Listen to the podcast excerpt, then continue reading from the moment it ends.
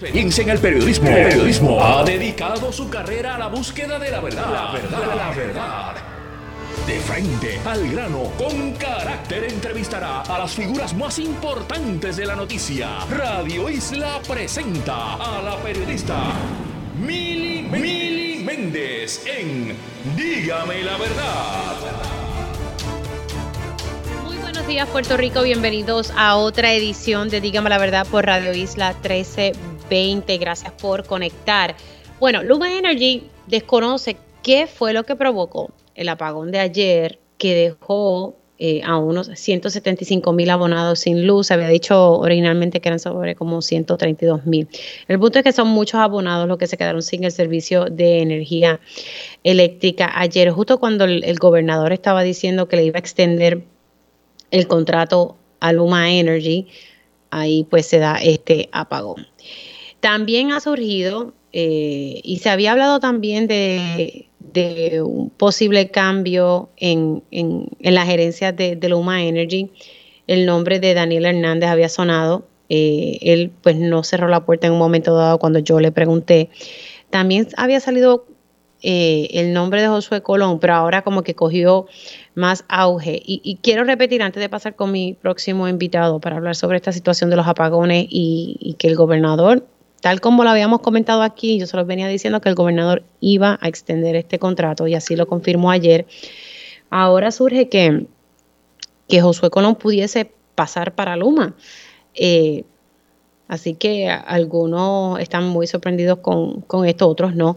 Quiero eh, poner un poco, eh, quiero, son dos audios que se dieron esta mañana cuando en Pegados en la Mañana se entrevistó al ingeniero Josué Colón, quien dirige la Autoridad de Energía Eléctrica. Vamos a escuchar el sonido 210 y rápido corrido, ir aquí me pasas el, 2, el 211 también.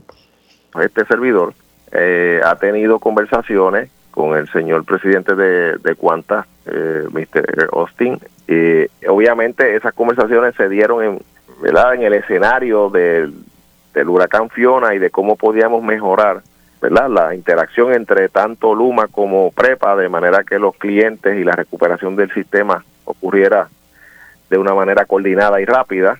Eh, esa, esas conversaciones ocurrieron, esa eh, comunicación durante el, el paso, ¿verdad? Durante el paso uh -huh. y posterior eh, eh, recuperación del sistema se dieron pero cualquier otra conversación que hayamos tenido, el señor Austin y yo, pues es una conversación eh, eh, privada y que, como siempre he dicho, de ocurrir cualquier situación que yo entienda que deba ser pública, eh, como siempre he hecho, siempre estamos hemos estado disponibles para ustedes y lo seguiremos estando, no importa dónde estemos, pues a bien la haremos pública, pero en este momento eh, lo que te puedo decir es que estamos enfocados en el sistema de generación, estamos enfocados en que eh, las operaciones sí. del sistema de energía sigan mejorando y, y esa es la, la, información que puedo compartir con usted en este o sea, momento. O sea que, que...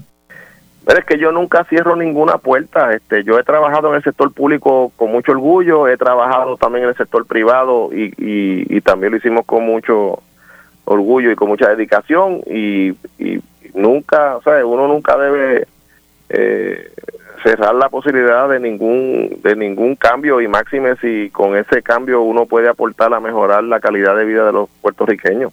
Eso es, debe ser el, el norte en cualquier asunto que uno haga. Y entonces en el caso particular mío hemos dedicado sobre 30 años al sistema de energía y donde lo continuaremos realizando, si en el sector público privado, pues el tiempo lo, de, lo determinará, pero por lo menos de mi parte yo no estoy cerrado a ninguna posibilidad siempre que sea en beneficio de el pueblo y obviamente eh, uno pues también procura tener un trabajo que a uno le agrade y le guste. Eh, pues yo creo que todo el mundo eso claro. es lo que procura eh, en la gestión que uno haga. Escucharon a Josué Colón. Eh, yo lo que entiendo es que no, no cierra la, la puerta. Sería un poco ¿verdad? irónico verlo pasando a, a Luma Energy, sé por qué lo digo. Pero bueno, vamos a pasar con mi próximo invitado. Quiero hablar de esto y, también sobre la situación de, estos apagones y que me llama la atención pues que Luma sostiene que, no sabe qué fue lo que lo provocó el ingeniero José Colón dijo precisamente en esa entrevista que sí que fue una, situación con, la distribución y también AES lo dejó saber muy claro, porque ayer, eh, para que vean que los problemas no solamente son con las plantas eh, de la Autoridad de Energía Eléctrica, también las privadas dan problemas y ayer AES se salió fuera de servicio, pero en este caso AES deja claro que tuvo que ver con un problema, ¿verdad? Con, la distribución y la transmisión de energía. Eso fue lo que puso en, en, sus redes sociales precisamente ayer. Así que lo dijo así, mira, tras la salida abrupta de nuestras unidades a causa del disturbio externo en la red de transmisión. Tengo en la telefónica el presidente de la Ángel Figueroa Jaramillo. Buenos días, ¿cómo está? Buenos días, Mili. Buenos días a los escucha de Radio Isla. Bueno, ¿qué, le parece toda esta situación? Seguimos con, con, los apagones después que tuvimos por lo menos, yo creo que una semanita o, semanita y media más o menos. Bueno, una vez más se demuestra la incompetencia de Luma para poder operar el sistema y yo quiero también entrelazar la, lo que comentaste sobre Josué Colón y la posibilidad con, con Luma. Aquí el problema no es meramente quién dirige la empresa. Aquí el problema de Luma es un problema estructural y de contrato, que a menos que el que venga a dirigirlo nuevamente cambie el contrato, que, que es nefasto para el país, y arregle estructuralmente lo que a toda luz es nefasto para el país, no va a haber ningún cambio significativo. ¿Y a qué me refiero? Los que dirigen Luma y operan Luma son las personas que no conocen sobre el sistema. Por lo tanto, Stenby no va a la calle a montar un poste, ni hurtado. Eso lo hace la gente que se supone que sepa y no sabe. El apoda que se tiene que dar no la hace tampoco Stenby ni la hará Josué Colón. Entonces, para, ¿y por qué te traigo la poda? Porque la información que, que, hemos recibido es que cabe la posibilidad, y tú, tú bien me conoces, que una poda de la compañía posiblemente Right Tree Service, contratista de Luma, pudo haber dejado caer una rama, un árbol encima de la línea. Y por eso la línea salió. Y por eso es que tiene las averías las centrales generatrices que hoy las tienen. Porque ahora Luma resuelve el problema en una hora, dos horas, pero los daños a las centrales generatrices pueden conllevar días, como el caso de AES, que va a tener hasta casi dos días para poder entrar en servicio por los daños que, que tuvo AES y los daños que han tenido nuestras plantas también, porque este, este ha sido el mejor ejemplo de cómo una operación aislada en una isla, me refiero a aislada, como tú tienes un operador para atender una parte y después tienes otras, otras para atender otras, crean este tipo de problemas que estamos viendo en el día de hoy. Por lo tanto, los más de 100.000 abonados, 178.000 abonados que hubieron ayer y que hasta anoche, tarde en la noche, había más de 50.000 y que hoy todavía hay como 7.000 abonados, pero no tiene que ver nada con generación, también es importante.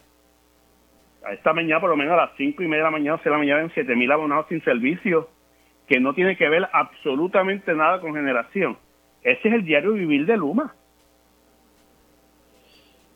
Ahora, me dijo que la empresa que hace la poda, que es subcontratada por Luma, ¿cómo se llama?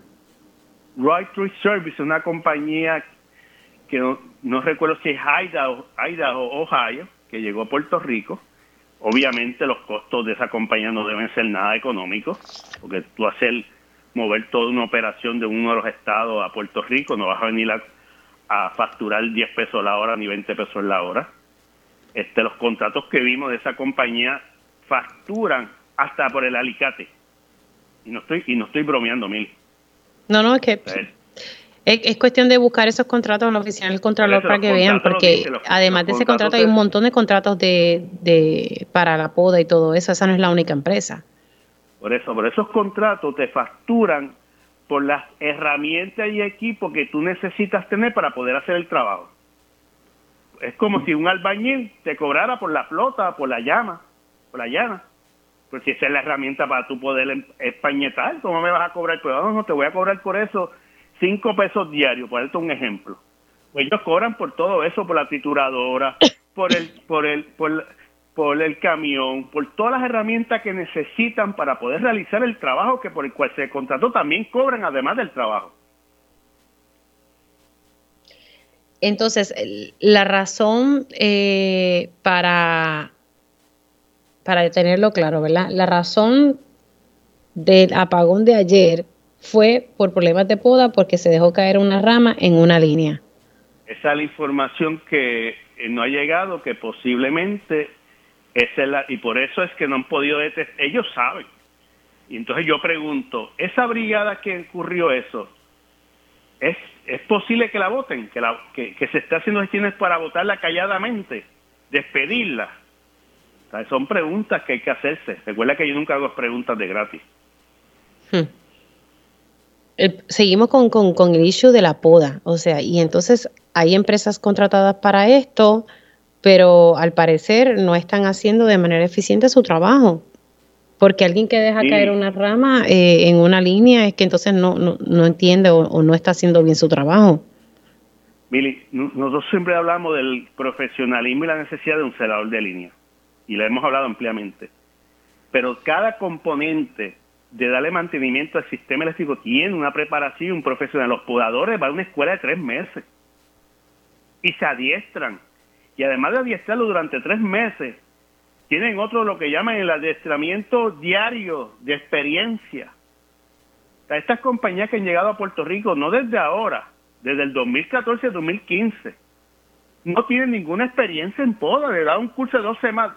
Yo todavía me quiero, alguien me puede explicar matemáticamente y racionalmente como un curso de tres semanas, de, de tres meses, que la autoridad daba para poder cumplir con todas las medidas y procedimientos. Ahora la empresa privada lo hace en dos semanas. Ahora, ¿qué le, ¿qué le, parece el hecho? Eh, ¿Perdón? Y ahí tiene las consecuencias. Pero pese a eso, el gobernador ayer eh, dejó claro y ya dijo oficialmente que se le va a extender el contrato a Luma Energy y punto. Mira, eso yo creo que nada nada debe sorprendernos. Yo creo que la lucha continúa porque el, el problema no es meramente lo que el gobernador pueda determinar. El problema es que no, hay un contrato, una compañía que hoy se llama Luma, bajo un contrato que es perjudicial y de facto para el pueblo de Puerto Rico. Ahora bien, los cuerpos legislativos ya están ya tienen la información adelantada de la posibilidad de que el gobernador, y digo posibilidad porque el amor puede arrepentirse de aquí a mañana, o de la de que el gobernador vete la resolución y los proyectos sobre la cancelación del contrato. Pues yo creo que hay otra hay otro elemento que los presidentes de Cámara y Senado pueden hacer, que es que su representante del interés público en la Junta de Directores del APP exijan que cualquier extensión de contrato, cualquier contrato suplementario, cualquier implementación de contrato vuelva a la, al análisis y discusión de los miembros de la Junta de Directores de la APP para que sea evaluado. ¿Cómo que esta gente está negociando por allá, acordando por allá? Y la poca transparencia, que es ninguna, y tú lo has criticado continuamente, lo has señalado continuamente, de las APP, ahora ni eso, porque ahora no va ni a la Junta de las APP, ahora lo hace el Ejecutivo por allá callado con, pues que, que los miembros de los presidentes de Cámara y Senado le exijan a sus representantes en la Junta de APP que la licenciada Lisa Ortiz por la Cámara y el licenciado Eduardo Ferrer por el Senado, que exijan que todo contrato de extensión, cualquiera de las cosas que va a hacer el gobernador, que no va a imponer un contrato por 15 años, pase nuevamente por la papel para su análisis y su aprobación. Bueno, pero ahí vamos a ver entonces qué ocurre. La realidad es que, bueno, veremos ahí qué, ocurre, a menos que la ficha aquí de, para el tranque con este tema sea eh, la generación, que se está haciendo una alianza público-privada para la generación y de momento ahí entre el voto de los representantes de interés público que están dentro de esa junta de directores de las alianzas público-privadas. Bueno, hasta ahora Cámara y Senado han mantenido su posición que, que no van a aprobar una, una privatización más y una privatización que no solamente que vamos a poner en manos privadas una operación, sino que nos va a costar esa operación, va a haber aumento del costo energético.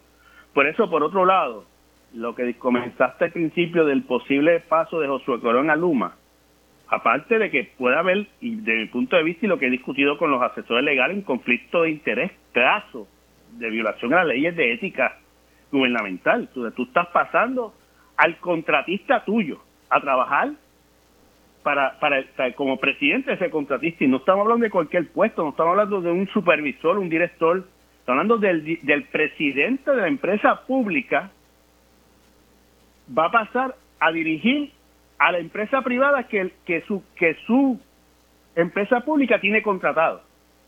Yo creo que eso es un elemento de gran de grave conflicto de interés bueno, pero de qué conversaciones se están dando, se están dando. Sabrá Dios no se han percatado de ese detalle de, un posible conflicto de interés, pero se han dado conversaciones, y aunque él dijo, ¿verdad?, que hay conversaciones privadas que no las iba a hacer públicas, pero ahí habló entre líneas. Lo, lo, segundo es que el trabajo, que aunque la generación mejoró desde la llegada de, de, de Josué Colón, y hay que reconocerlo, pero el trabajo que lo hace son la gente de abajo que han demostrado, fíjate que generación es la mejor muestra que cuando se tiene la persona capacitada, con conocimiento, y se le da las herramientas, aunque sean limitadas y hay intención de mejorar, se mejora. ¿Quién son los que reparan las plantas? No es Josué Colón. Son los trabajadores que tienen el conocimiento por décadas. Por lo tanto, la, si Josué Colón decide tomar una decisión de administrar un contrato nefasto para el pueblo de Puerto Rico con Luma, la lucha contra la privatización de las plantas no se acaba. Hay que seguir y hay que seguir demostrando la capacidad que hemos demostrado hasta ahora con esos compañeros y compañeras que con todos los recursos limitados que tienen sin presupuesto están echando al país hacia adelante y son las plantas del pueblo de Puerto Rico, las de la autoridad, las viejitas, las que han prendido al país en cada crisis que Luma ha creado. Bueno, Jaramillo, gracias por estar aquí en Dígame la Verdad, se me cuida mucho. Excelente día. Igualmente, ustedes escucharon al presidente de la UDIER, Ángel Figueroa Jaramillo. Interesante eh, lo que nos acaba de decir, que la información que le ha llegado a él es que la poda eh, pudo haber sido la razón por la cual ayer miles de personas se quedaron sin el servicio de energía eléctrica. Luma Energy ha contratado varias empresas de, poda y al parecer eh, una de las empresas dejó caer una rama en una línea, pues nada, pues ahí, ahí fue el problema. Y ahí entonces es que sale AES. Y según lo que me explica Jaramillo, AES tardará dos días por lo menos en entrar, ojalá que sea menos, pero esa fue la razón. Esa es la importancia de realizar el mantenimiento, ¿verdad? esa poda, eh, y que sean personas que estén adiestradas para ese trabajo. Bueno, son las 10 y 15 y no sé si ya tú estás pensando en almorzar, pero hay cuatro palabras que le hacen el día a cualquiera. Ricos, crujientes, jugosos McNuggets. Así es, en oferta exclusiva de la app, McDonald's te trae el combo grande de McNuggets de 10 piezas por tan solo 4 dólares con 99 centavos. Escuchaste bien. Dale para la app de McDonald's ofertas y delivery y redime esta oferta exclusiva por tiempo limitado en tu próxima visita. Llegó tu momento de McNuggetear con la app de McDonald's. Para pa, pa, pa, 10 y 16, y voy a continuar con este tema, eh, pero lo voy a estar dialogando ahora con el ingeniero Tomás Torres Placa, representante de los consumidores ante la Junta de Gobierno de la Autoridad de Energía Eléctrica. ¿Cómo estamos, ingeniero? Buenos días, Mía. Buenos días a ti, a todos los consumidores en la mañana de hoy. Bueno, ¿qué, le parece? Seguimos con este issue de los apagones. Eh, Jaramillo me acaba de decir aquí en Dígame la Verdad que el, issue fue uno de poda y usualmente cuando él dice estas cosas las pega y que, y que fue este asunto lo que pudo haber provocado que AES saliera de servicio. ¿Qué le parece? Eh, nuevamente gracias por la oportunidad. Te comento, la situación de ayer fue iniciada, como dijo el director ejecutivo, por unos disturbios en una línea de transmisión. ¿Qué quiere decir eso? Pues que una línea de transmisión tuvo problemas, salió y al salir salió súbitamente y sacó de servicio a unidades en Palo Seco y en AES. Y por eso fue que tuvimos los apagones de ayer. Ahora, si antes de Fiona teníamos problemas de vegetación, como tuvimos cuatro eventos corridos en el mes de agosto, si eso no se atendía con la urgencia que merecía atenderse, era de esperarse que eso se volviera a repetir como sucedió ayer. Sí, no, no, no. Y eso se había advertido hace mucho tiempo. Yo recuerdo que Josué Colón había mandado en un momento dado una carta a Luma Energy enfatizándole eso. Eh, y luego, pues entonces surgieron esos apagones, eh, ¿verdad? Eh, en abril, aunque eso todavía sigue, ¿verdad? Sobre. Todavía se está tratando de ver qué fue lo que provocó ese apagón y entonces lo siguiente, porque no, no sé si finalmente ya explicaron qué fue lo que provocó eh, todos esos apagones, aunque el de abril, si memoria no me falla, fue un interruptor en, Costa Sur. Lo que pasa que han surgido tantos apagones que ya uno pierde la cuenta. Quería aprovechar, ingeniero, sé que la Junta de Gobierno de la Autoridad de Energía Eléctrica se reunió la semana pasada. ¿Qué se estuvo discutiendo en esa reunión?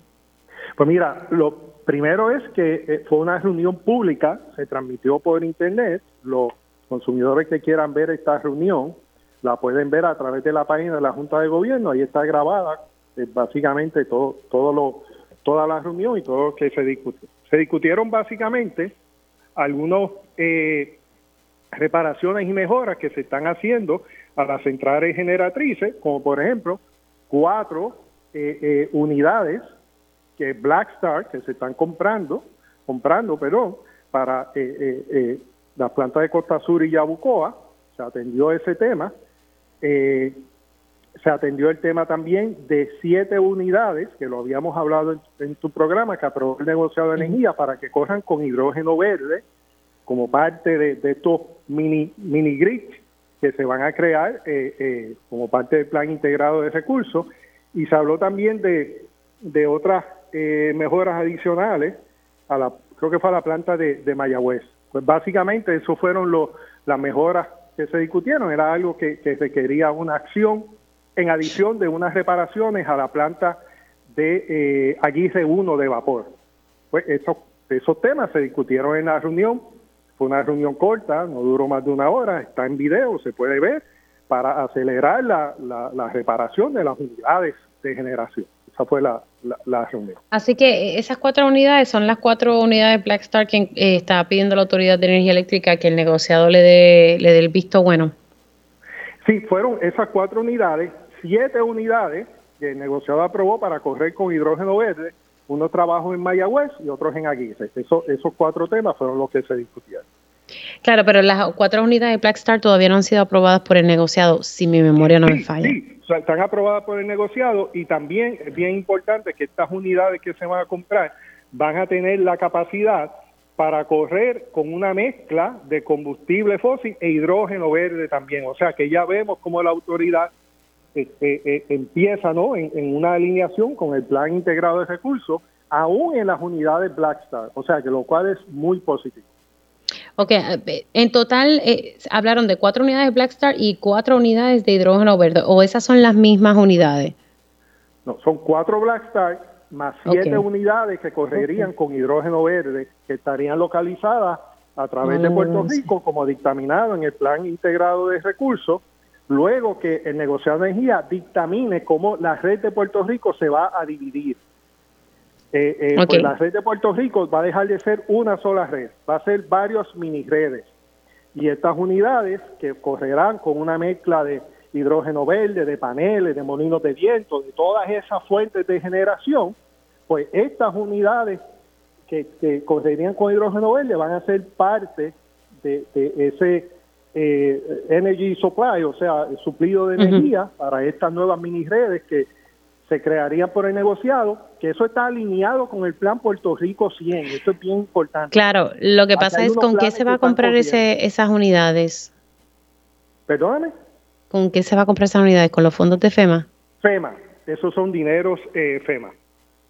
Claro, pero esas unidades van a tardar en, lo que llegan, ¿verdad? Porque estamos hablando de unidades, por lo menos las Black Star son, son unas que pueden tardar o, o tardarían menos. Sí, no, en, en, en, la reunión se habló de que se está solicitando eh, y, está y está en la, grabación un lead time de un año, o sea, una entrega de un año. Obviamente, sabemos que ese lead time de un año era normal antes de, la situación que estamos viendo ahora, del conflicto de, de, Europa, de, del este y todo eso, de Rusia y Ucrania, quizás sea un poco más, un tiempo más, pero ya se establecen unos, unos parámetros claros de que se quiere proseguir con esos proyectos y se estableció una forma de adquisición eh, de esas unidades. Bueno, eso va a tardar entonces un año. Y ahí entonces, rapidito, me tengo que ir a la pausa, pero quiero, quiero recordarle a la gente mañana eh, que hay una vista importante que deberían verla participar de la misma. Rapidito, recuerde los detalles. Sí, pues Mili, nuevamente gracias. Mañana tenemos la reunión de representantes del consumidor en una reunión que lo manda la ley eh, orgánica de la Autoridad de Energía Eléctrica, que se tiene que hacer en coordinación con el presidente de de la Junta de Directores, logramos coordinar la reunión en mañana y hay tres formas de participar. Se puede llamar el día de hoy, mañana también todo el día, al 787-521-1922. Lo repito, 787-521-1922. Y usted va allí a esbozar su problema y va a dar su información contacto. Esa información se le va a pasar a un representante de la OIPC, de la Oficina Independiente de Servicio al Consumidor, y a un representante de Luma Energy. También puede escribir por correo electrónico a reunión representante del consumidor, reunión representante del consumidor, una sola palabra, arroba prepa.pr.gov. Si usted escribe su, su problema, y también escribe su información contacto para pasarle esa información a representantes de la OITC y de LUMA. Bueno, se me acabó el tiempo, pero aprovechen eh, esta oportunidad. Yo tengo esa información también puesta en mis redes sociales. Ingeniero, gracias por haber estado aquí en Dígame la Verdad, se me cuida mucho. Mil y muchísimas gracias. Cómo no. El ingeniero Tomás Torres Placa, hacemos una pausa y al regreso hablamos con el director del Core Tree. Conéctate a radioisla.tv para ver las reacciones de las entrevistas en vivo. En vivo. Esto es Dígame la verdad con Mili Y ya estamos de regreso aquí en Dígame la verdad por Radio Isla 1320. Les saluda Mili Méndez. Gracias por conectar. En el pasado segmento, eh, según nos estaba informando Ángel Figueroa Jaramillo, de información pues que ha llegado al sindicato. La interrupción que hubo ayer, el apagón que hubo ayer, que dejó a, miles de personas sin el servicio de energía eléctrica, está relacionado posiblemente eh, con la poda, con la poda eh, y que se dejó caer una rama en, una línea y el, la empresa que me había explicado, eh, Ángel Figueroa Ramillo, que pudiese haber provocado esta situación es Right Tree eh, Right Tree. Hay, hay varias empresas que Luma Energy está subcontratando para hacer esta, este trabajo de mantenimiento y, poda eh, para, y el desganche eh, para entonces evitar estas situaciones. Pues al parecer esto fue lo que ocurrió y entonces pues sale palo seco y también a ese fuera de servicio, dejando pues a miles de personas sin el servicio de energía eléctrica. Y sobre el tema del el ingeniero José Colón posiblemente pasando posiblemente, ¿verdad? Porque él sostuvo y confirmó aquí en, Pegados en la Mañana que sí ha tenido una conversación privada con el señor Austin y pues no, no cerró la puerta. Eh, Jaramillo decía que pudiese, que ojo con eso porque pudiese haber un conflicto de interés en ese en esa movida. Bueno, son las 10 y 29, vamos a hablar ahora y, lo habíamos discutido este tema hace unas semanas atrás con el director del Core 3, pero ya oficialmente FEMA autorizó el desembolso del 50% de los fondos eh, para obras, para adelantar, ¿verdad? Muchas obras de María que están atrasadas. Tengo en línea telefónica al ingeniero Manuel Lavoy. Buenos días, ingeniero, ¿cómo está? Muy buenos días, Mili. Saludos a todos y todas. ¿Todo bien?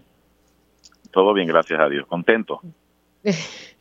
Bueno, eh, me había adelantado un poco esto del working capital, ¿verdad? Eh, y ya iba a ser, eh, era un 25% y ahora es un 50% lo que FEMA está, estaría desembolsando en, fondos relacionados a proyectos tras el paso de María.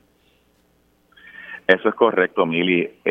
cuando tuvimos nuestra última conversación, habíamos identificado que uno de los retos principales que ha tenido la reconstrucción, especialmente con los fondos del desastre de María, es que todos estos eh, dineros que se anuncian, cuando FEMA obliga el dinero, lo hace disponible, pues están sujetos a reembolso.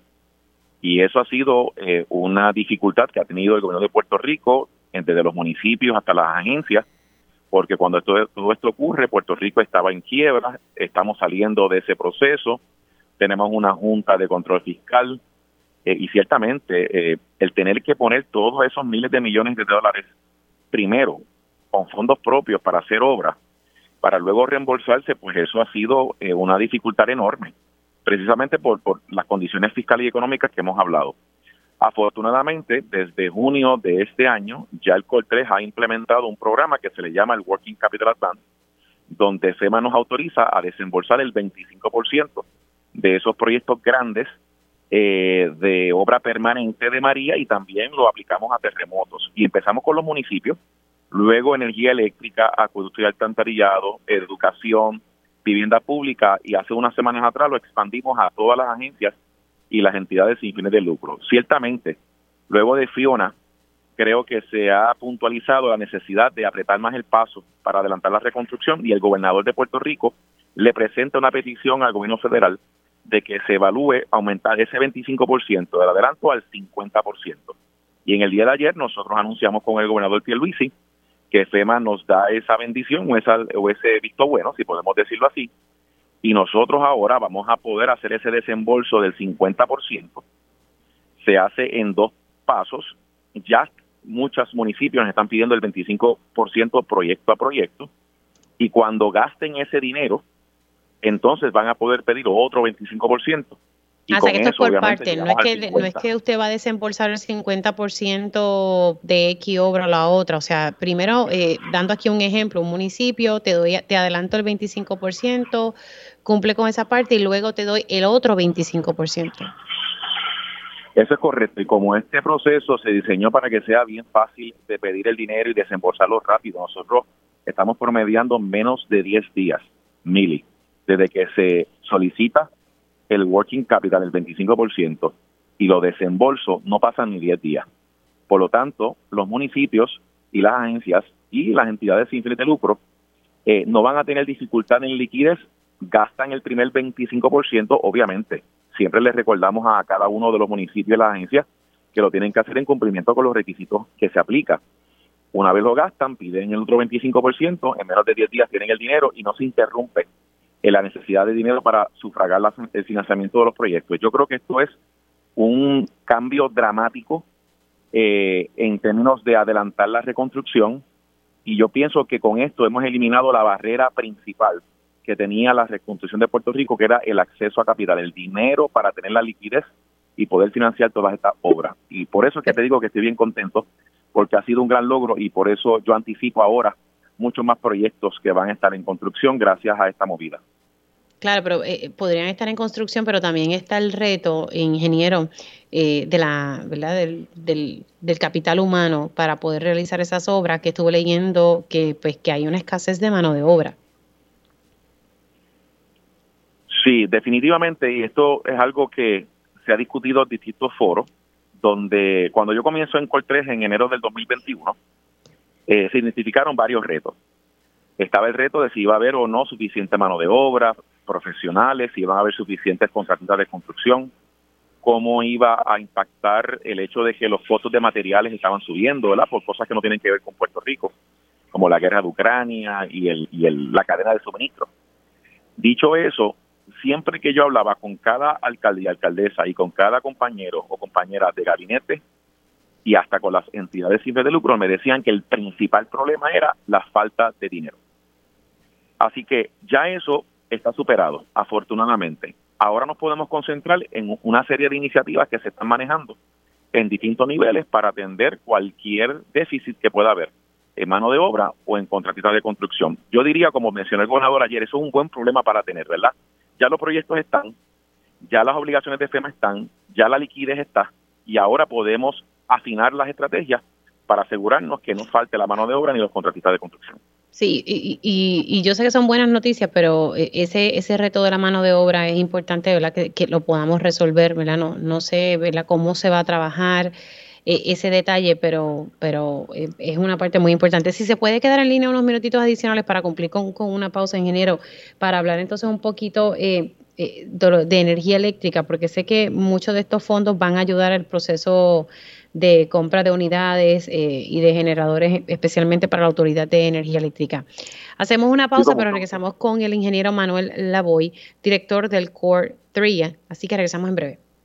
Conéctate a radioisla.tv para ver las reacciones de las entrevistas en vivo. En vivo. Esto es Dígame la verdad con Mili Y ya de regreso aquí en Dígame la Verdad por Radio Isla 1320, les saluda Mili Méndez. Sigo la conversación con el director del Core 3, el ingeniero Manuel Lavoy. Estábamos hablando y él me estaba explicando eh, que ahora este Working Capital Advance, que no es otra cosa que FEMA autorizó el desembolso ahora del 50% de los fondos para continuar y, agilizar las obras tras el paso de María. Eh, el ingeniero me explicaba que primero se desembolsa el 25%, los municipios o las agencias cumplen, muestran que están cumpliendo y luego se le desembolsa el otro 25% y este desembolso se está dando en días, entre 7 a 10 días. Ahora, estuve viendo que solamente más o menos como unos 40, 41 municipios ingenieros está, habían solicitado esto y, me llama la atención que son como muy pocos municipios. ¿Qué, le parece a usted? Definitivamente nosotros aspiramos a que los 78 municipios se puedan beneficiar de este programa, que ha sido un éxito total. Cuando el municipio lo ha solicitado, esos 41 municipios automáticamente ya demuestran que están moviendo sus proyectos, que los están encaminando eh, como nosotros y como todos queremos. Sí te tengo que decir de que aquellos que no lo han solicitado eh, pueden haber varias razones, porque depende de la estrategia de ejecución de cada municipio. Municipios eh, tienen diferentes maneras de, hacer su estrategia de gerencia de proyectos y dependiendo de esa estrategia es que entonces van solicitando este adelanto. Tengo que decirte que una vez ese dinero se le desembolsa, comienza a correr el reloj. Tienen 90 días para demostrar que el proyecto lo están encaminando, que lo están moviendo por las fases, o sea, contrataron ingenieros, arquitectos, están haciendo los planos de construcción, están sacando permisos, sacando subastas para la construcción, contratan, comienzan construcción. Hay distintas fases y tienen que demostrar que en esos 90 días los están encaminando. Eh, si no han podido eh, usar el dinero que se les dio, eh, tienen una primera oportunidad de someter un informe de progreso en esos 90 días, pero ya en los en el próximo periodo de 90 días tienen que demostrar la utilización de parte de ese dinero. O sea que tienen 180 días para demostrar el movimiento de proyectos y que están utilizando ese dinero. Y yo creo que en parte, a base de esa expectativa, pues muchos municipios están eh, organizándose y estableciendo sus planes de trabajo para asegurar que cuando pidan el dinero pueden mover ese proyecto y pueden utilizar ese dinero. ¿Hay, hay una fecha límite para que los municipios o las agencias se, soliciten eh, este adelanto? No hay un tiempo límite, eh, esto es un programa que está abierto, mientras el proyecto que tiene el municipio la agencia eh, obligado por FEMA esté dentro del periodo que FEMA ha establecido. O sea, por ejemplo, hay eh, proyectos que ya FEMA le extendió el tiempo hasta septiembre del año que viene, del 2023. Hay otros que se lo han extendido por más tiempo, va caso a caso. Mientras ese periodo de FEMA esté vigente, lo importante es que tengan que mover ese proyecto y dentro de ese periodo nos pueden pedir el dinero. Obviamente ese periodo es para hacer el proyecto completo. Y de vez en cuando y de cuando en vez, un municipio o una agencia puede solicitar a través del COR 3 que FEMA extienda el tiempo por situaciones que están fuera de su control. Lo importante es que se justifique eh, el que necesita ese tiempo adicional. Y hasta el momento te tengo que decir, Mili, que FEMA nos ha apoyado y ha extendido esa fecha. Así que mientras las vaya extendiendo, puede en solicitar el dinero y poder aprovecharse y mover el proyecto. Eh, no sé si más adelante y a través de su oficial de prensa me puedan suministrar la lista de esos 41 municipios que son los que han solicitado hasta ahora, eh, porfa, para tener eso a la mano. Definitivamente.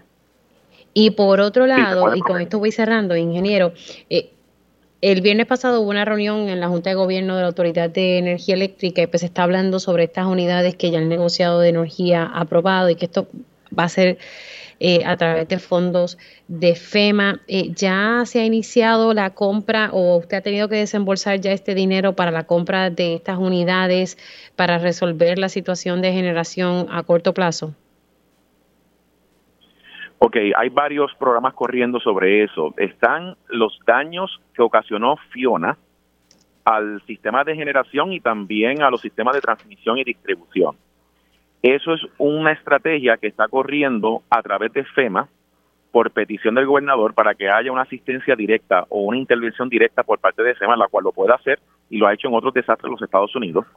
Ya ellos terminaron sus análisis de las soluciones que van a implementar y el objetivo de esa estrategia es estabilizar el sistema a corto plazo. Y eso se trabaja por el desastre de, de Fiona.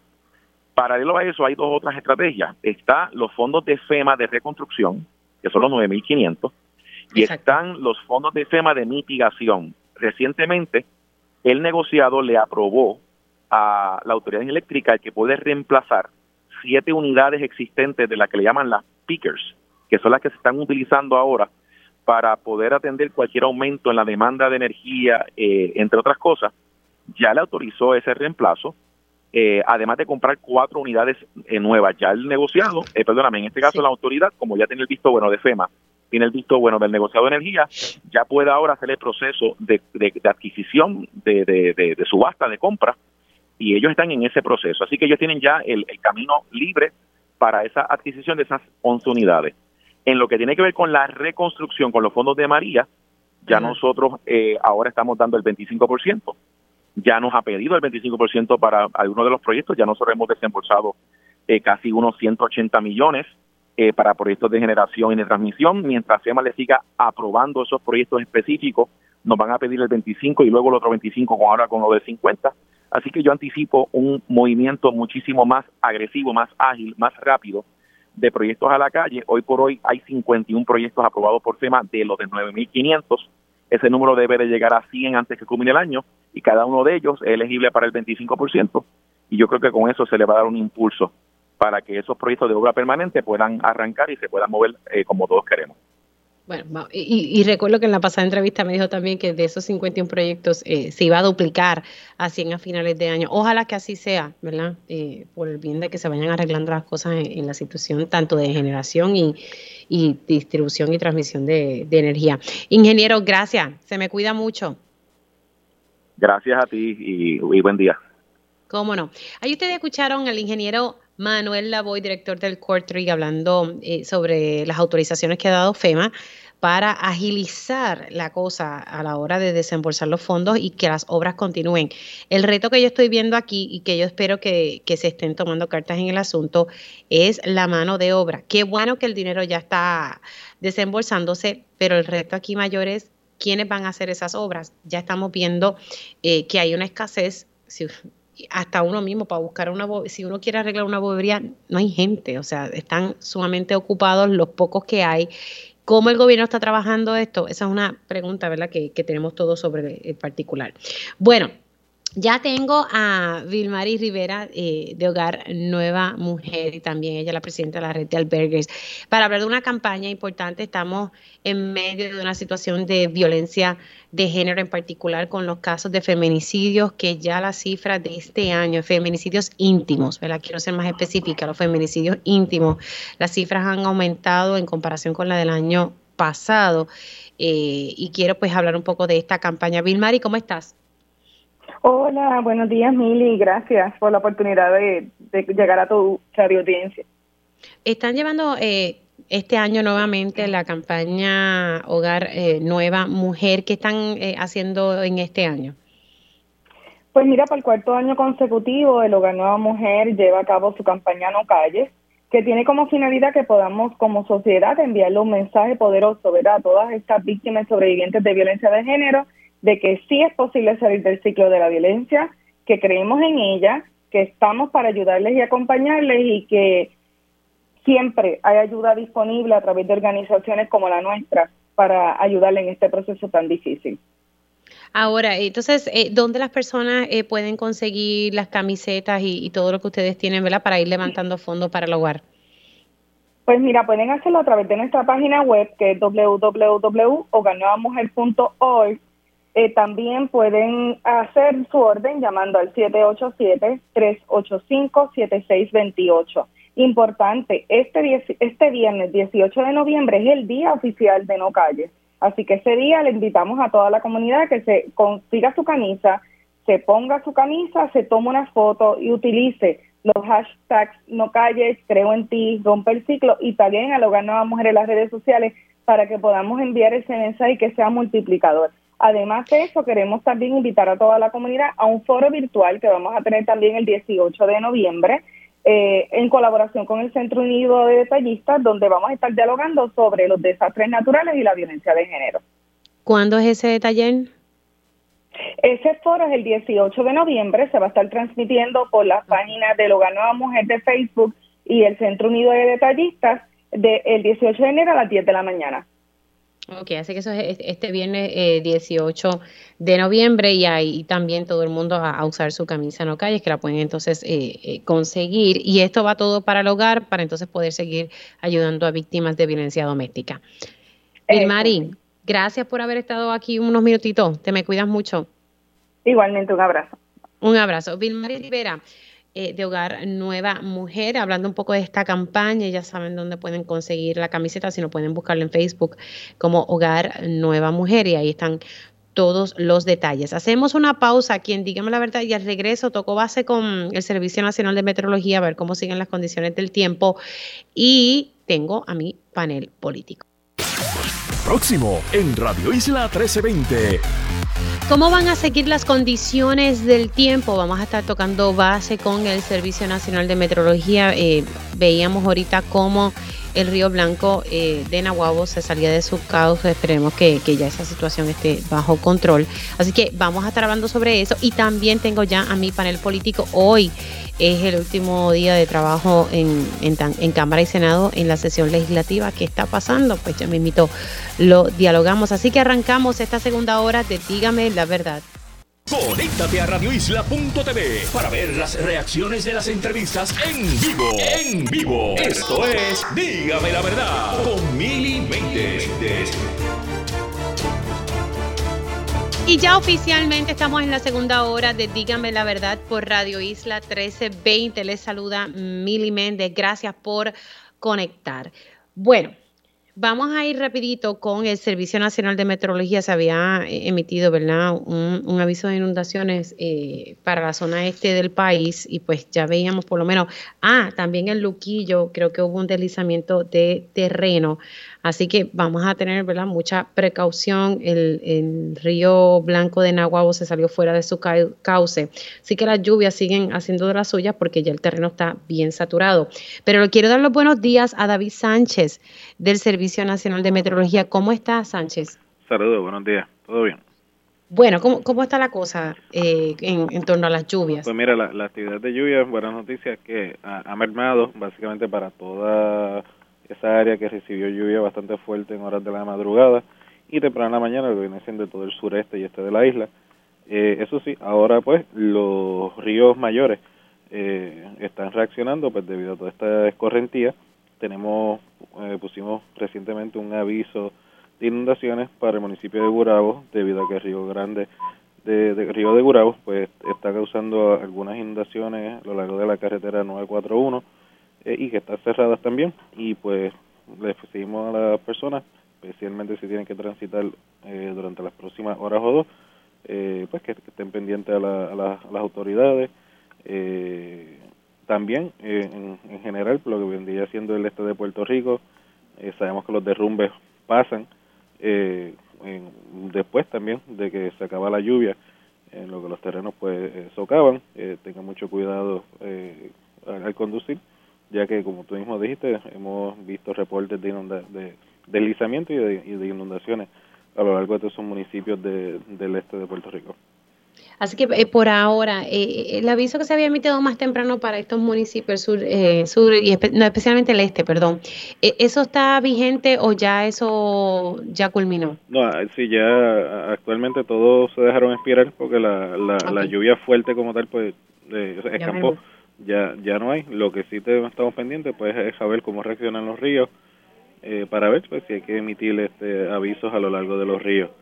Eh, y en este caso pues el río Burabo es el único que, que está reaccionando tan agresivamente. Eh, pero sí, sabemos que todos los ríos pues están corriendo sus caudales bastante altos. Ok, así que por lo menos en ese sentido el aviso de inundaciones debido especialmente en Gurabo por el río de Gurabo que está entonces se salió fuera de su cauce. David, eh, ¿las condiciones van a continuar? ¿Esta lluvia va a continuar? Dime que por favor va a parar aunque sea un, poquito en estos días o, pues esta actividad lluvia va a continuar. La buena noticia es que desde el miércoles por lo menos hasta, hasta tarde del fin de semana, quizás hasta el domingo, debe ser un patrón más estable en las condiciones del tiempo. Eh, no esperamos lluvia significativa para todas estas áreas que han recibido lluvia excesiva en los pasados días y semanas como, sabemos que ha llovido bastante, eh, pero sí, eh, en el interior de la isla, a lo largo de la cordillera y el oeste de Puerto Rico, todas las tardes pueden experimentar la, actividad de aguacero y tronadas típicas de horas de la tarde. Pero en general, el norte y este de la isla debe estar eh, con menos precipitación. Ok, y para el sur más o menos igual con... con, con... Sí, el, el, sur, el sur mayormente pues eh, se, se, va a mantener en, el, en el lado seco de, del, del panorama. Bueno, pero es verdad que tengamos varios días de sol para eso mismo, para que los terrenos vayan ah, ya secándose un poco, porque la verdad es que no ha parado de llover. David Sánchez, gracias por sacar un tiempito para hablar con nosotros aquí en Radio Isla 1320. Cuídate mucho. Igualmente. Cómo no. Ahí ustedes escucharon al meteorólogo David Sánchez del Servicio Nacional de Meteorología. Gracias a Dios ha mermado la actividad de lluvia eh, y estos avisos que se habían emitido en horas de la madrugada ya expiraron Así que lo que queda pendiente es un aviso de inundaciones en, debido a que el río Gurabo se salió de su causa. Así que, ¿verdad? En, Gurabo hay inundaciones en, estos momentos. Y pues por lo menos da buenas noticias en el sentido que de miércoles a domingo se espera un tiempo más estable. Eh, para, para, Puerto Rico. Bueno, señores, ayer, antes de pasar con, mi panel eh, político que estamos conectando con ellos, ayer yo tuve pues, la, la, oportunidad de transmitir desde el Centro de Diabetes para Puerto Rico. Les tengo que reconocer que, pues por lo menos me fui bien, me fui contenta al saber y que, que el centro ya no va a cerrar sus puertas. Eh, y me parece que es un tema sumamente importante y como decía ayer, que no solamente estemos destacando, ¿verdad? Porque ayer fue el Día eh, Mundial de la Diabetes eh, y que hablemos de estas cosas, pero me alegró mucho enterarme de que el centro no va a cerrar sus puertas, de que por fin la Junta de Control Fiscal entendió, por lo menos hasta ahora, y digo hasta ahora, ¿verdad? Porque uno nunca sabe lo que puede pasar, ha entendido la importancia del centro. Obviamente, el gobernador había asignado 1.4 millones de dólares. La Junta no quiso dar esa cantidad.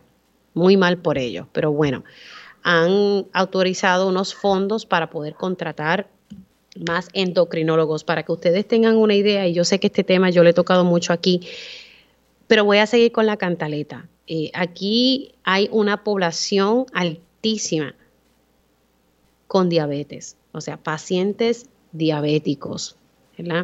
Ayer hablaba eh, con el Fideicomiso de Salud y de un estudio eh, que salió de, ¿verdad? De, esta organización, ah, Abartis, Abartis, donde se revela que el 48% de la población aquí en Puerto Rico padece de diabetes. esos números son del 2022, son números recientes y son números eh, que Abartis Health sacó de laboratorio, eh, en conexión con laboratorios y las aseguradoras. Así que 48, yo estoy segura que, no más seguro esto es más, pero 48% de la población aquí en Puerto Rico tiene diabetes. Hay otro por ciento, que es el 28% de la población en Puerto Rico es prediabético y estos son números bien alarmantes. Se han mantenido bastante sostenidos desde que yo he estado tocando este tema, pero es preocupante. Eh, hay quienes dicen, bueno, eh, que la gente coma bien. Bueno, hay dos tipos de diabetes, tipo 1, que eso es algo, ¿verdad? Que el cuerpo ya cuando comienza a fallar. Eh, tipo 2 tiene que ver con nuestro estilo de vida, que sí nos podemos cuidar un poco mejor. Pero como yo le decía ayer al, al, al doctor Marcos López, la, eh, el índice de pobreza en este país es altísimo. Si mi memoria no me falla, creo que es como más o menos un 48%. No todo el mundo tiene el poder adquisitivo para comprar alimentos más saludables. Esa es la verdad. No tapemos el cielo con la mano. La inflación, todas las cosas que han aumentado aquí, la gente tiene que hacer de tripas corazones. Y a eso tú le sumas eh, que en, cuestión de, de salud tenemos 140 endocrinólogos, 140 endocrinólogos para atender a una población con diabetes y los prediabéticos. Así que esto es un tema que, que, que, tal vez no suena muy comercial, como decimos por ahí, y que todo el mundo le gusta hablar de esto, pero cuando te toca buscar el servicio de un médico, en este caso de un endocrinólogo, y no lo consigue, ahí es que lo vas a entender y a estos padres que hace unos meses atrás estuve entrevistando en este espacio, que no, que los planes médicos no le autorizaban la insulina de sus hijos que padecían de diabetes tipo 1. Estas son las cosas que pasan y que uno a veces no entiende. Y no dejemos ¿verdad? pasar estos temas por alto, que no los recordemos solamente cuando estemos pues, conmemorando los días mundiales X o Y. Así que, pero por lo menos quiero destacar que sí, que el centro se va a mantener abierto. Qué bueno, qué bueno que la fortaleza ¿verdad? puso el oído en tierra y sí abrió camino, porque no vamos a negar que no, luego de que surgieron las denuncias. Ahí tuvo mucho que ver también el representante de Susanta y el, y el senador Juan Zaragoza, y que por fin la Junta por lo menos ha ido entendiendo que la salud en este país debe ser una prioridad siempre, siempre. No todos pueden montarse en un avión e ir a buscar un servicio de salud. Así que nada, quería dejar eso claro y con esto paso con mi panel político. Ellos conocen el sistema de punta a punta. Por eso su experiencia es clave para la discusión de asuntos públicos. Esto es Dígame la verdad, panel político. Bueno, hoy estoy con mi panel político le doy los buenos días al representante José Aponte. Buenos días, representante. Buenos días, Mili. Saludo para ti, saludo para todos los amigos y amigas de Radio Escucha y los compañeros que estarán en el panel. Bueno, y hoy tengo al representante José Rivera Madera. Saludos, representante, ¿cómo está? Buenos días, Mili. Buenos días a todo el público Radio Escucha, al compañero José Aponte y a los demás panelistas que van a estar hoy. Bueno, tengo al licenciado Olvin Valentín, ex comisionado electoral del Movimiento Victoria Ciudadana. ¿Cómo estamos, licenciado? Muy bien, buenos días, Mili, y a los público que nos escucha. Buenos días. Mire, le llegó la luz. ya, ya te llegó. Sí, sí, llegó. llegó tarde ayer, pero llegó. No es fácil la vida en el trópico. Pero bueno, precisamente eh, de, ese tema eh, quisiera dialogar. Estaba hablando ahorita y, todo apunta hasta ahora, ¿verdad? Que posiblemente eh, fue un problema de poda que provocó esta salida de, estas generatrices AES y recuerdo que me habían dicho palo seco y que dejó pues a miles de personas sin el servicio de energía eléctrica. Obviamente sabemos que la transmisión y distribución le corresponde a Luma y claro, dejó ya el ingeniero Josué Colón que no fue un problema de generación. Así que quisiera hablar un poco, el gobernador ayer en medio de una conferencia donde estaban haciendo otros anuncios, dejó claro y oficialmente ya dijo que Luma se queda, Luma se queda y que pues no va a dar paso a estas medidas que se estuvieron aprobando en la legislatura fueron varias, ¿verdad? Una para pidiendo la cancelación del contrato y otras más o menos ah, tocando el tema de los parámetros a seguir en, la reestructuración de la deuda de la Autoridad de Energía Eléctrica. Pero hablemos un poco sobre el anuncio del gobernador que Luma se queda. Ya, punto. Voy con el representante José Aponte, luego con José Rivera y luego con el licenciado Olvin Valentín. Representante Aponte. Mira, Amelia, antes de entrar en el tema, eh, sobre el asunto de la diabetes. Yo soy diabético, eh, diagnosticado prediabético desde el 78, 79 y diabético desde el 98, eh, tipo 2 hasta el momento, gracias al Señor. Eh, yo invito a, hacer ejercicio. Si algo me ha ayudado a mí a poder controlar los niveles de azúcar, es cuando le dedico 25 o 30 minutos a caminar, una caminatita eh, y eso ayuda muchísimo a estabilizar el sistema, porque tampoco podemos estar dependiendo de medicamento y medicamento y medicamento. Cuando yo comencé como diabético, los niveles establecidos eran de, de 90 a 120, luego lo bajan a 118, hoy es de 90 a 99, pero ¿qué pasa en esos niveles? Porque cuando tú estás sobre eso, pues eh, inmediatamente buscan la forma de, de controlar. ¿Y qué controlan? Los medicamentos, ¿Quién establece los niveles? La farmacéutica. Eh, nada, lo dejo ahí para que vean. El centro, tengo que reconocer que don Carlos Romero Barceló, que en paz descanse, dio una. Lo ideó, lo ideó, fue idea de él. Sí, pues fue una idea de él y nosotros estuvimos colaborando en ese sentido de la, Cámara de Representantes, así que, eh, como tú dices, se puso yo en tierra y se está trabajando con el particular eh, la salud no solamente en Puerto Rico, la salud en cualquier parte del mundo es prioritaria. En el caso de Puerto Rico, la Junta tiene que entender que nosotros eh, somos ciudadanos que necesitamos salud y atención. Sobre el tema de Luma, que nos ocupa, todos entendíamos que el anuncio, por decirlo así, eh, eh, la expresión del señor gobernador en el día de ayer, entendíamos que iba a ser la expresión en, su momento. Eh, la propia secretaria del Departamento de Energía Federal ha manifestado su satisfacción, por decirlo de esa forma, eh, sobre el desempeño de Luma, ha establecido que tiene que haber eh, una mejoría en unas áreas, lo que nosotros hemos estado manifestando también. Eh, lo que me llama muchísimo la atención, eh, que no se malinterprete, pero lo tengo que decir, es que el gobernador hace ese planteamiento ayer y yo creo que no había pasado media hora cuando hubo el gran apagón de ayer. Cosas curiosas. Tenemos que estar atentos a todo. Pero usted está claro que, que, fue eh, en, en, una situación externa en la distribución o transmisión. Hasta la misma AES se lo puso en sus redes sociales. Sí. Y Josué Colón lo dijo esta mañana en, en Pegados en la mañana. o sea que no fue de generación. Y también han manifestado, y el propio Josué ha manifestado, eh, que tiene que haber una determinación mayor porque hasta el momento no se ha podido establecer claramente cuál fue el fallo que provocó. Eh, se entiende que fue una línea desde Agua Buena a Bayamón, eh, pero el detalle específico todavía se está evaluando y, es, curioso y hay que atenderlo. Bueno, vamos a... Pero usted está de acuerdo que Luma se quede. Sí, yo estoy de acuerdo en que Luma se quede. Tienen que haber unas métricas mayores, eh, tiene que seguir la fiscalización, porque si sacamos a Luma, Mili, ¿cuál es la alternativa? Otra compañía. ¿Cuál es la compañía?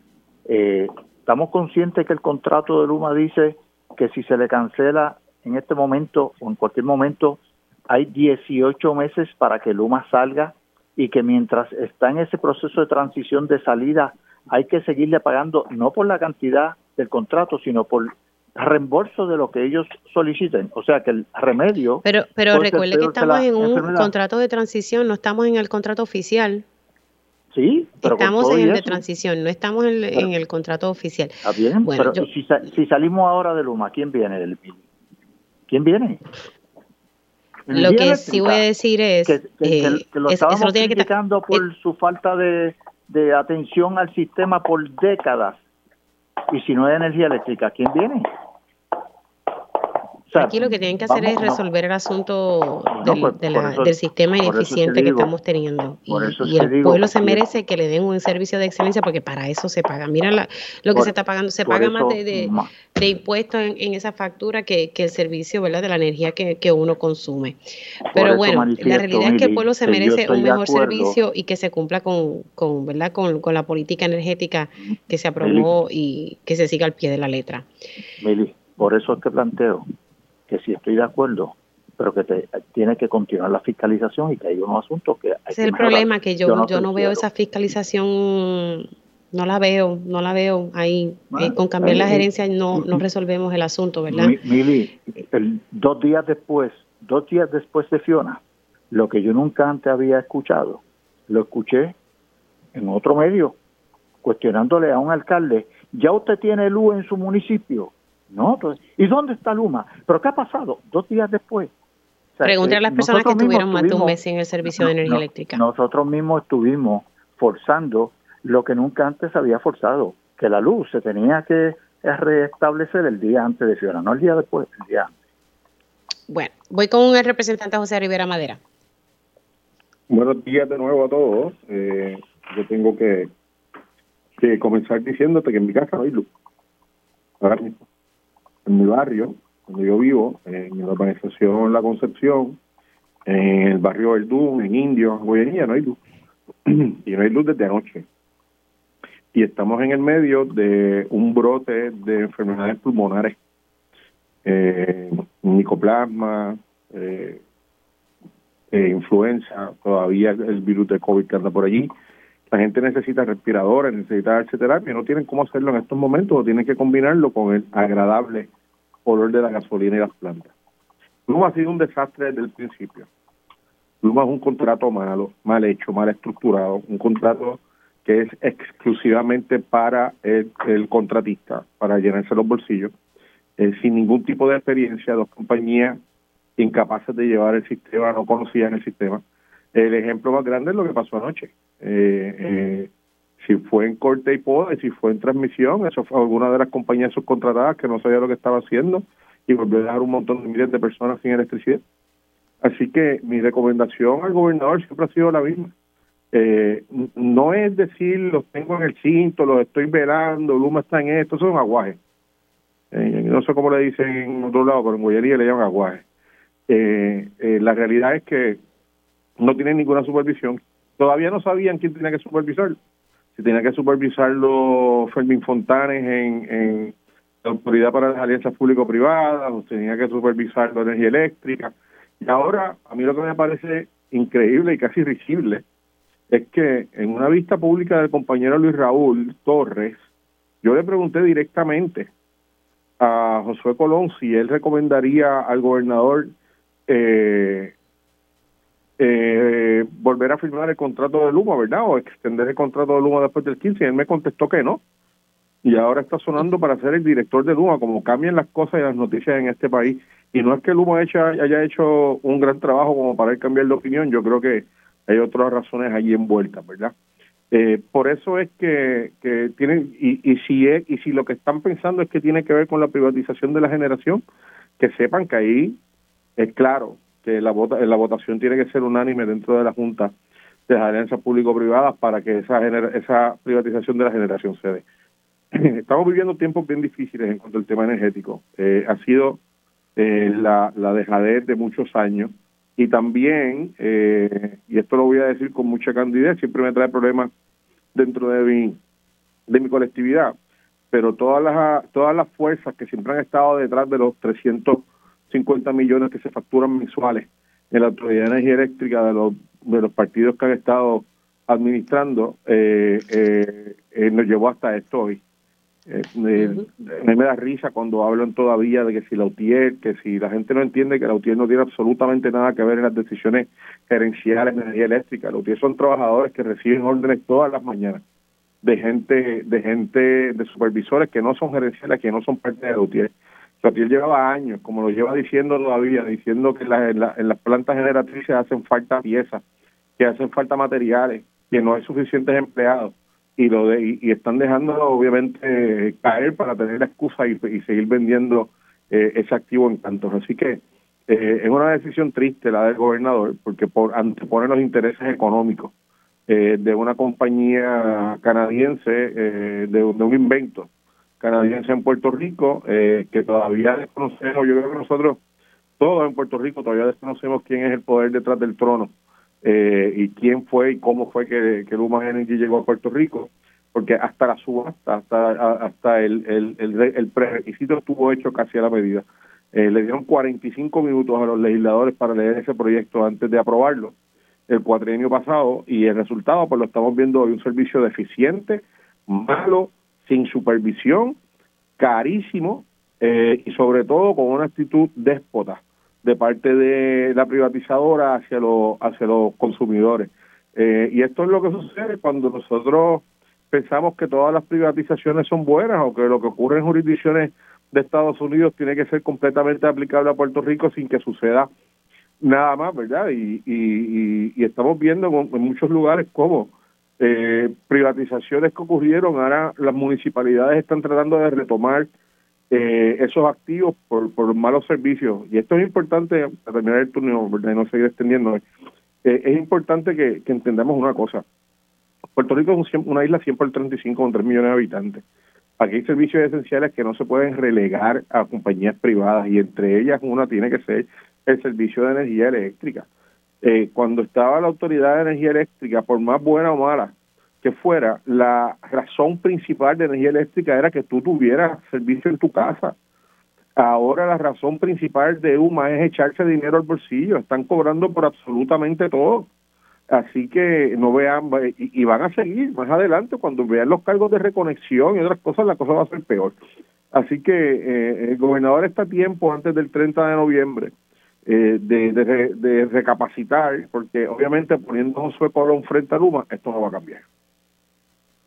Tengo que hacer una pausa, pero al regreso voy con el turno del licenciado Olvin Valentín. Estamos hablando sobre el anuncio que hizo el gobernador ayer de que el, contrato suplementario, recuerden que Luma todavía el contrato de 15 años no ha entrado en vigor porque todavía está en proceso de mediación la reestructuración de la deuda de la Autoridad de Energía Eléctrica y una de las condiciones para que ese contrato entre en vigor de manera oficial, es que eso primero hay que cuadrar ese detalle de, la deuda de la Autoridad de Energía Eléctrica. Así que estamos con un contrato suplementario que vence ahora a finales de noviembre y que el gobernador ya anunció que estaría eh, extendiendo el mismo. Así que al regreso a la pausa, continúo con mi panel político. Conéctate a radioisla.tv para ver las reacciones de las entrevistas en vivo. En vivo. Esto es Dígame la verdad con Mili. Y ya estamos de regreso aquí en Dígame la Verdad por Radio Isla 1320. Les saluda Mili Méndez. Estoy con mi panel político integrado por el representante José Aponte, el representante José Rivera Madera y el licenciado Olvin Valentín. nos quedamos hablando sobre eh, el anuncio de que el gobernador dijo que iba a extender el contrato uh, de Luma Energy y le toca el turno ahora al licenciado Olvin Valentín. Sí, Mili, esto una vez más vemos cómo el gobernador básicamente engaña a la gente y, juega ¿no? con las emociones de, del pueblo que ha venido sufriendo todos los problemas de Luma durante este, más de un año ya, eh, innumerables apagones y bueno, ya toda la historia que todo el mundo conoce y que hemos vivido cada uno de nosotros eh, en carne propia. Durante todo este tiempo eh, se ha mostrado que está insatisfecho, que no está, que, que no, que Luma no goza de su de su aprobación y daba como esos, esa ese pequeño luz de esperanza de que podía haber un cambio para luego al final, cuando llega el momento de tomar acciones, finalmente le da nuevamente el apoyo a Luma y definitivamente pues eh, su intención es, que se quede. Y eso pues lamentablemente era de era de esperarse, era lo que lo que lo que el gobernador ya tenía en mente que iba a hacer. A mí me resulta interesante que eh, bueno, el, compañero eh, Aponte que mencionó que, que hay que buscar qué viene después, que esa es la gran preocupación, ¿verdad? Que no vamos a terminar con uno para sin, saber qué es lo que vendría después. Y la realidad es que eso nos pone como en una situación de mejor, en este caso es mejor malo malo conocido, malo que tenemos, eh, en lugar de, de, buscar otras soluciones, porque alternativas hay, como proyectos, iniciativas como las de Queremos Sol, otras entidades que se puedan identificar y muchas veces se vuelve a hablar, se, menciona de que si la Autoridad de Energía Eléctrica fue la causante del problema, cómo vamos a volver a lo mismo. Y, y, el, y el representante Rivera Madera lo tocó también, que estoy de acuerdo, ¿no? Esas decisiones y, los problemas que nos llevaron a donde estamos aquí, no es únicamente de la Autoridad de Energía Eléctrica, ni de, ni de la, ni de UTIEL, ni de, o sea, fueron los gobiernos que administraron el país en esos durante todos esos años los que provocaron esa situación. Así que si se realizan mejoras, si se hacen cambios y se empezando por los recursos, que se, la estrategia de, estrangular las agencias, de quitarles recursos, de, de hacerlas cada vez más inservibles para luego tener que venir con la privatización como la única solución a los problemas. Si se comienzan a solucionar los problemas desde arriba, claro que se pueden utilizar las instituciones existentes y otras iniciativas que se puedan gestionar desde, desde, nosotros mismos, ¿no? No depender de extranjeros que vengan a, a correr nuestro sistema, que de por sí no lo conocen, no han dado un buen servicio y esto ha sido pésimo. O sea, con Luma eh, el, servicio ha sido el peor, yo creo, en la historia de Puerto Rico, por lo menos desde que yo tengo memoria, nunca ha sido tan malo y nunca han habido tantos apagones desde que, como ha sido el caso con, con Luma. Y en la parte de la fiscalización, porque el gobernador también ha mencionado que lo que hay que hacer es fiscalizar mejor, o sea, ¿qué, significa fiscalizar mejor? No han hecho cambios para fiscalizar la autoridad de las, de las alianzas público-privadas ha resultado ser inservible para fiscalizar a Luma, no tiene ni el expertise ni los recursos, eh, es que no realmente no sirve la, la, la, la, autoridad. Y entonces las medidas que están pendientes, y esto siempre es importante recalcarlo, las medidas que están pendientes para enmendar la, ley de la, de la autoridad de las alianzas público-privadas, se queda sobre la mesa, no se le da importancia y definitivamente, particularmente con el caso de Luma, esta agencia, la Autoridad de las Alianzas Público-Privadas, no, es, no tiene la capacidad ni ha demostrado que puede fiscalizar a Luma. Si de verdad se pretende fiscalizar a Luma, hay que hacer unos cambios más drásticos y, e imponer unos controles para asegurarnos de que se cumpla con lo que está estipulado y los servicios que van a proveerle a Puerto Rico. Vamos a ver qué, pasa. Ya sabemos que se va a extender el, contrato. Vamos a ver si, si la fiscalización eh, a Luma Energy, pues la cosa mejora, porque yo entiendo que en la fiscalización yo creo que ahí es donde eh, está la clave, que hay que fiscalizar este contrato y la función que ellos están haciendo en estos momentos. Quiero aprovechar, tengo dos representantes aquí en este panel y hoy es el último día de sesión, si mi memoria no me falla. En este turno quiero aprovechar porque le, correspondería ahora al representante José Rivera Madera, eh, ¿qué, ¿qué queda más o menos pendiente en sesión? Sé que eh, no bajaron eh, de, comisión los proyectos relacionados al tema del aborto que se quedaron en, en, la sesión de los jurídicos, no, no se atendieron. Pero ayer el, el, presidente de la Cámara, Rafael Tatito Hernández, le dijo al compañero Penchi de que él los iba a atender en esta sesión. Entonces me llamó eh, la atención esas expresiones porque para aprobar proyectos nuevos la fecha ya, ya pasó. Y pues no sé, me levanta suspicacia que diga eso cuando pues para poder aprobar medidas nuevas, eh, ya esa fecha pues pasó, yo tenía entendido que era la, semana pasada. Rivera Madera y después voy con, bueno, eh, voy con José Aponte y después voy con Olvin. Eh, sí, eh, el, el, presidente de, de la Cámara hizo esas expresiones ayer. entiendo que asumir algún tipo de jurisdicción en cuanto a en cuanto en cuanto a esos proyectos o va a estar al frente de, de, la discusión en el eh, en la comisión eh, sobre esos proyectos. La, la realidad es que eh, no hay acuerdo de cauco en cuanto a ese tema. No no es algo que tengamos totalmente claro. Hay visiones diferentes dentro del cauco y obviamente eso hay que respetarlo eh, yo tengo mi posición y la he expresado anteriormente sobre esos temas. Eh, yo soy pro-choice, yo creo que la mujer debe escoger, eh, pero no soy pro-aborto. no, no, no, no, no sé si te, no, no sé si, si te suena incongruente, pero no necesariamente tienes que estar de acuerdo con algo para coartarle el derecho a otra persona de que lo pueda hacer. Y yo soy de las yo soy de los que pienso que la legislatura aquí nosotros no venimos a cortarle el derecho a nadie y menos derechos adquiridos, ¿verdad? Y menos cosas que se están discutiendo eh, eh, también a nivel federal y que en algún momento van a tomar otro giro. Eh, sí tenemos muchas cosas pendientes. Yo estoy viajando, estoy viendo en mi comisión eh, eh, unos proyectos nuevos, el que tiene que ver con short term rentals. Eh, no, no está en comité de conferencia ese pero sí vamos a estar tratando de atender un par de reuniones hoy. Eh, se está bastante adelantado. Eh, también un proyecto para permitir a, un grupo de, ciudadanos que quieran eh, aportar de su pecunio personal a las escuelas poder tener algún tipo de deducción dentro del código de rentas internas. tenemos un tenemos un, un itinerario bastante apretado. Yo espero que el compañero José Aponte sepa, yo creo que vamos a salir un poquito tarde hoy. Eh, y hmm. hay bastante trabajo, pero sí eh, es importante que, que, la gente entienda que el, el, tema de Luma y el tema de, de la despenalización de, de los cinco, de, ¿verdad? de, la marihuana, el, el asunto del aborto, eh, el mismo tema del proyecto 1119 que yo he estado tocando sobre el, retiro de la policía han ocupado mucho espacio durante durante esta esta sesión legislativa eh, que básicamente es de las más cortas verdad eh, básicamente. Eh, pero hoy esperamos un tapón de vista. Yo de hecho yo estoy recibiendo aquí ahora la mayoría de los comités de conferencia. Estoy tengo un, un ratito de lectura antes de, llegar a la sesión y poder ver todos los, los proyectos, pero sí va a ser un día largo.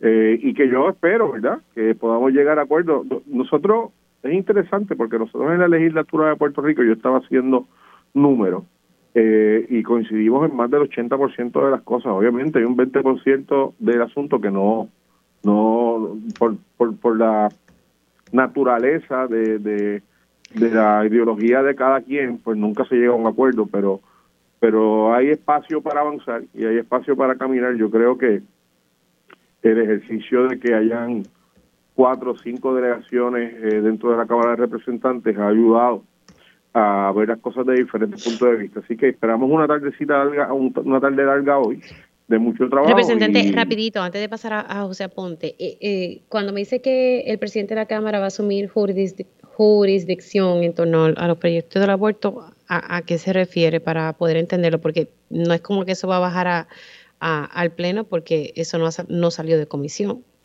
No, no, por eso. Es que es que había unas vistas públicas citadas, entiendo.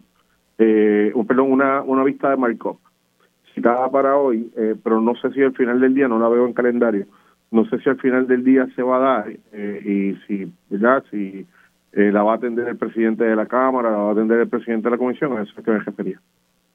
Mm, ok, ya, ya lo tengo claro. Eh, voy contigo, a Ponte, y luego voy a la pausa para entonces pasar con Olvin. Aponte. José está por ahí. Estoy aquí, puse en lo que escuchaba el compañero. Eh, mira, eh, sí, va a ser un día aparentemente largo.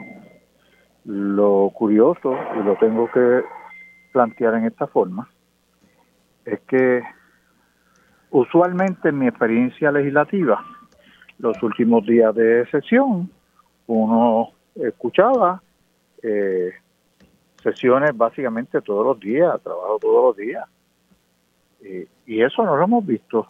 De hecho, ayer fue un día que se citó para las 10 de la mañana, luego comenzó como a las 2 de la tarde, hubo un receso hasta las 4 de la tarde y básicamente a las 4 de la tarde recesaron para hoy. Y se acumulan medidas y un asunto, por ejemplo, como el del aborto, eh, que ha traído controversias dentro de la propia delegación del Partido Popular, eh, cuando el presidente de la Comisión de Jurídicos eh, intentaba bajarlo y el presidente lo detuvo, como ocurrió también con la reconsideración del proyecto de despenalización, que eh, de la información que trasciende y en la legislatura las paredes hablan y los pisos escuchan. y en un caucus el presidente planteó que ese proyecto no se iba a tocar, que ya le había hecho expresiones públicas y que no se iba a tocar. Y para el presidente, el presidente de la comisión, pidió el descargue, la reconsideración del proyecto, no el descargue, la reconsideración del proyecto. Y el presidente llegó, eh, asumió la presidencia, reabrió los trabajos y recesó los trabajos para mañana a tal hora y ya. Y el presidente de comisión pedía eh, el presidente y no le hicieron caso. En esas dinámicas de la lucha interna, pues no han tenido consenso entre ellos mismos sobre proyectos medulares, por lo tanto, no se pueden traer a consideración porque eh, ni ellos mismos se ponen de acuerdo. Y en un último día de sesión, tenemos varios proyectos que serían eh, significativos controversiales, pero no se discuten porque quienes tienen que ponerse de acuerdo inicialmente, pues no están de acuerdo. No hay consenso dentro de la delegación del Partido Popular y por consiguiente, como manifiesta el compañero representante, pues no habiendo consenso, no se pueden bajar. Eh, ¿Qué vaya a ocurrir? Pues estaremos entre discusión y receso eh, no más de las 11 y 59 de la noche que termina esta sesión extraordinaria, esta sesión ah. ordinaria. Bueno, yo lo único que le dejaré es, tengo que irme a la pausa, pero entonces regreso con otro tema para, para entonces darle también el espacio al licenciado Olvin Valentín. Todavía se quedó desde la pasada sesión el proyecto de Family First. Por favor, pónganse de acuerdo. Y hablo, ¿verdad? De esto es un proyecto que se supone que, que que cambia completamente la ley de, maltrato de menores y se ajusta a unos requisitos federales. Y se supone que eso se propagara en la pasada sesión y se quedó porque hay un issue ahí con el lenguaje. Por favor, pónganse de acuerdo tanto Cámara como Senado. Hacemos una pausa y regreso con mi panel. Conéctate a radioisla.tv para ver las reacciones de las entrevistas en vivo. En vivo. Esto es Dígame la verdad con Mili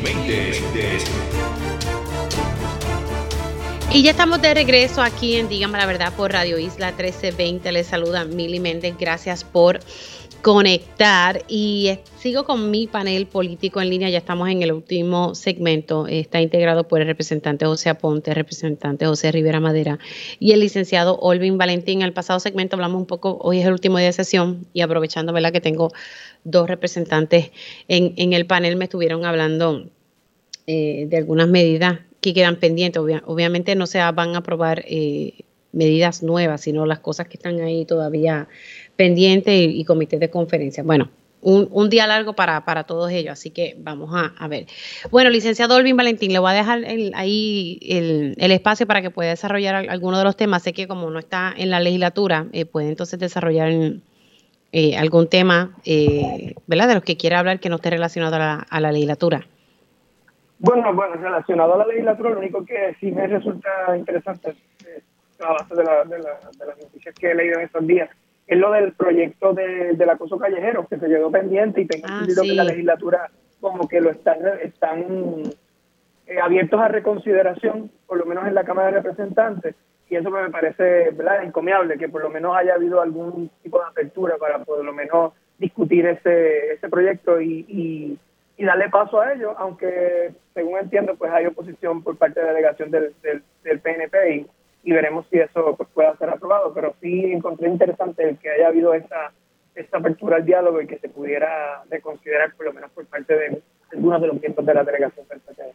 Y lo otro es pues la, las medidas que están en camino a, a, la firma del gobernador, eh, por lo menos a mí particularmente me resulta eh, sumamente pues importante la ley de que le da legitimación activa a, los ciudadanos en, asuntos eh, ambientales.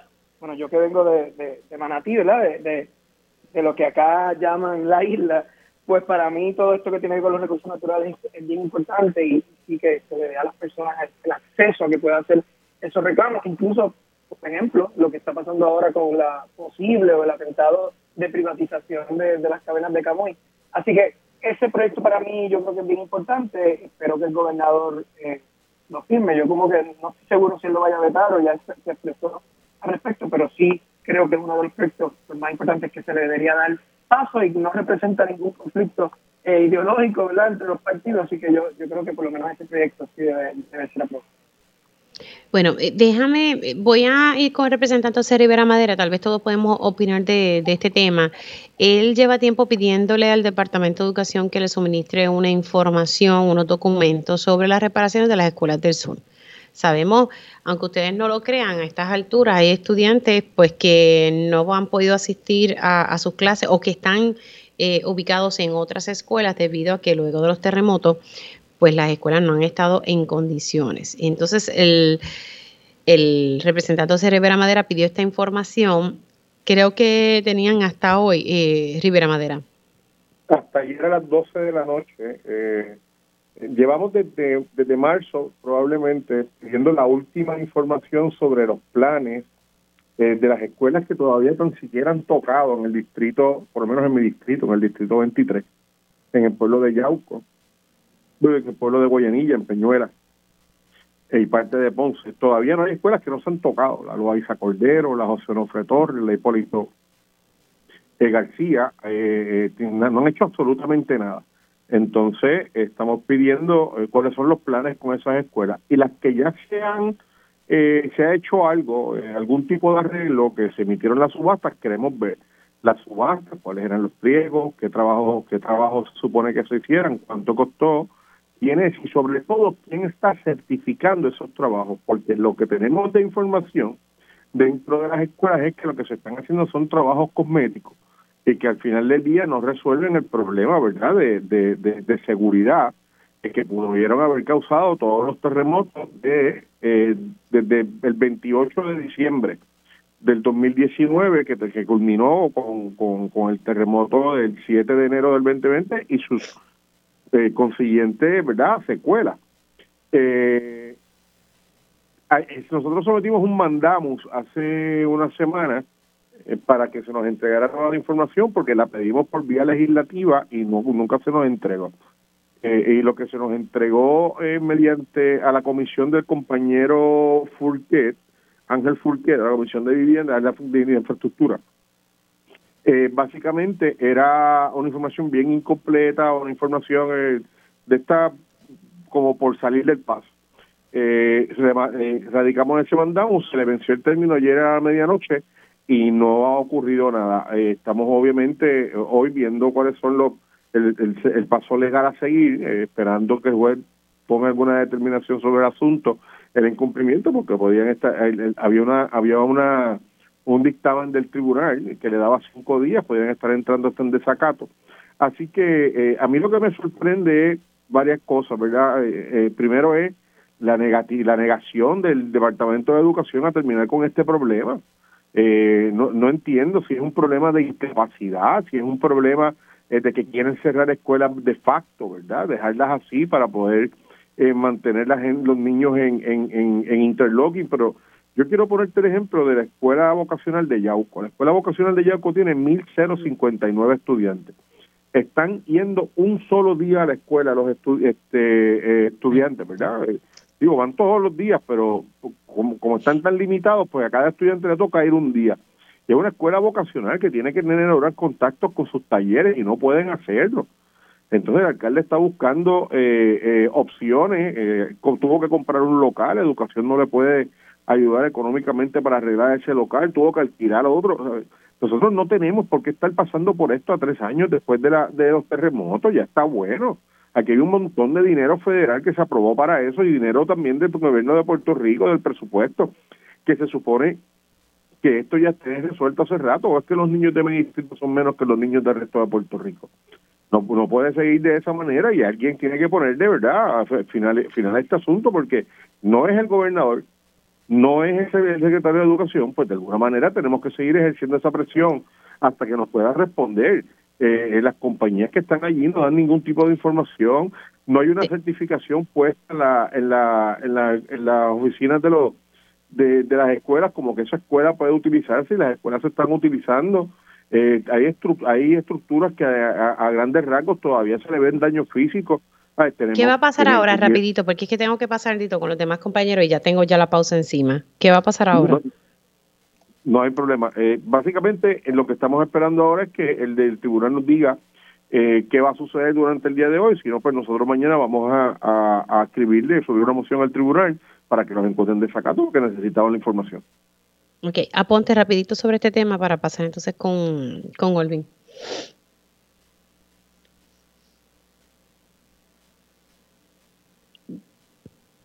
Déjame pasar con Olvin en lo que Aponte le quita el, el mute. Eh, Olvin, ¿qué te parece esto? Aquí estoy, aquí estoy. Ah, ah estás ahí, pues rapidito. Sí, este, hay que atender la escuela. Sé que se han ido atendiendo el asunto de columnas cortas, no tengo el número de escuelas que se han atendido. Sé que del área azul es un área bien afectada. Yo no veo ningún inconveniente en poder darle información eh, que debe ser información pública. Eh, de cuál es el estatus Así que eh, estaremos pendientes también de, cuál sea la comunicación y cuál vaya a ser la acción entonces de parte de la Cámara. Yo, eh, siendo mayoría, reclamo, siendo minoría, reclamo, eh, tiene que haber consistencia y yo creo que, claro. Voy a pasar con el bis rapidito para entonces irme a la pausa.